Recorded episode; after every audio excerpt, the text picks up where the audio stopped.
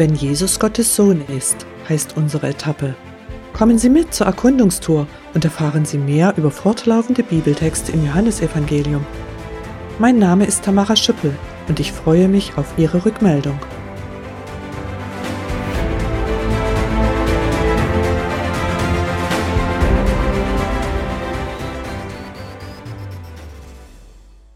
Als zweiter Zeitzeuge, der die Selbstoffenbarung von Jesus bestätigt, tritt Johannes auf.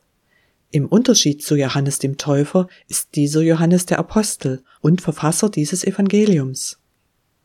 Ich zitiere die Bibel, Johannes Evangelium Kapitel 3, die Verse 31 bis 36. Ja, er ist von oben gekommen und größer als alle anderen. Wer von der Erde stammt, redet aus irdischer Sicht der vom Himmel kommt, steht über allen und bezeugt, was er dort gesehen und gehört hat.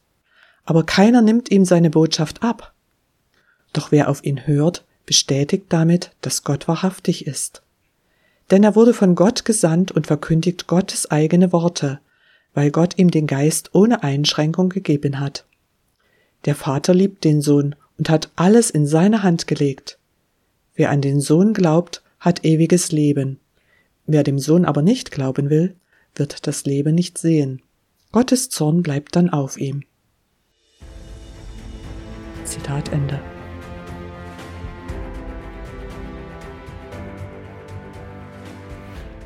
Johannes betont nochmals, dass Jesus mehr ist als nur Mensch. Jesus kommt von oben, aus der Gegenwart Gottes. Gott, der Vater, wird durch Jesus bestätigt. Der Vater vertraut ihm grenzenlos und gibt ihm alle Macht und Freiheit. Gottes Geist wohnt uneingeschränkt in Jesus. Diese unlösbare Zusammengehörigkeit nennen Christen Dreieinigkeit.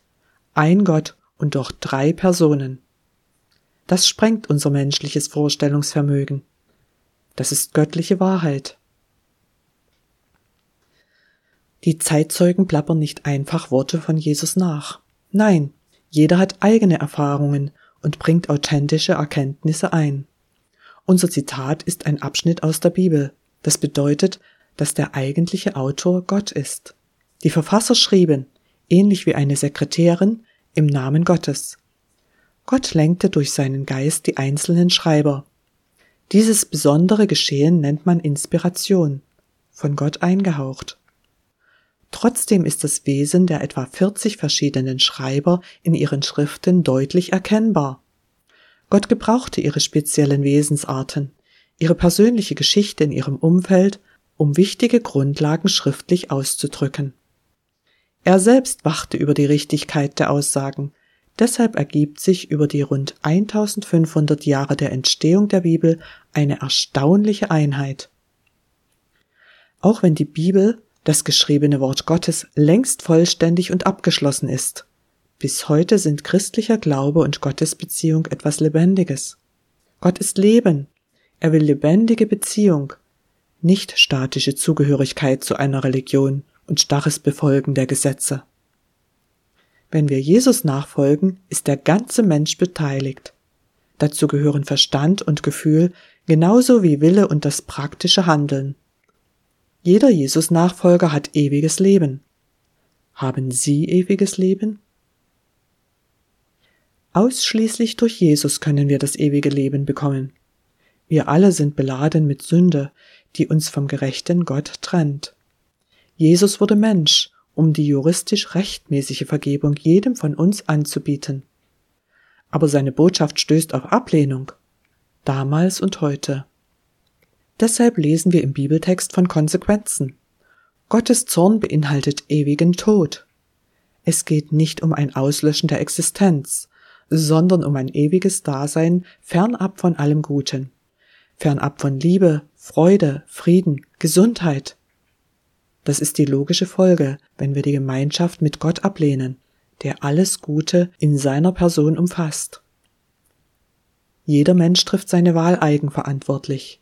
Wer Gottes Gnadengeschenk nicht annimmt, kann auch nach seinem Tod diese Entscheidung nicht mehr rückgängig machen.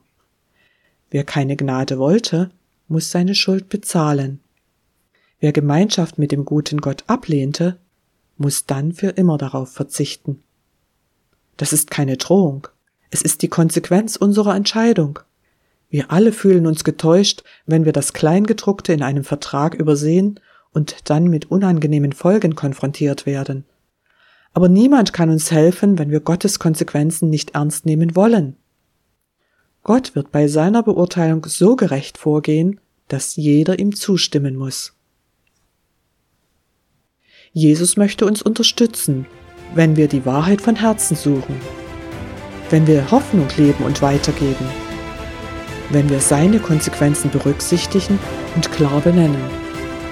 Denn Gott hat seinen Sohn ja nicht in die Welt geschickt, um sie zu verurteilen, sondern um sie durch ihn zu retten.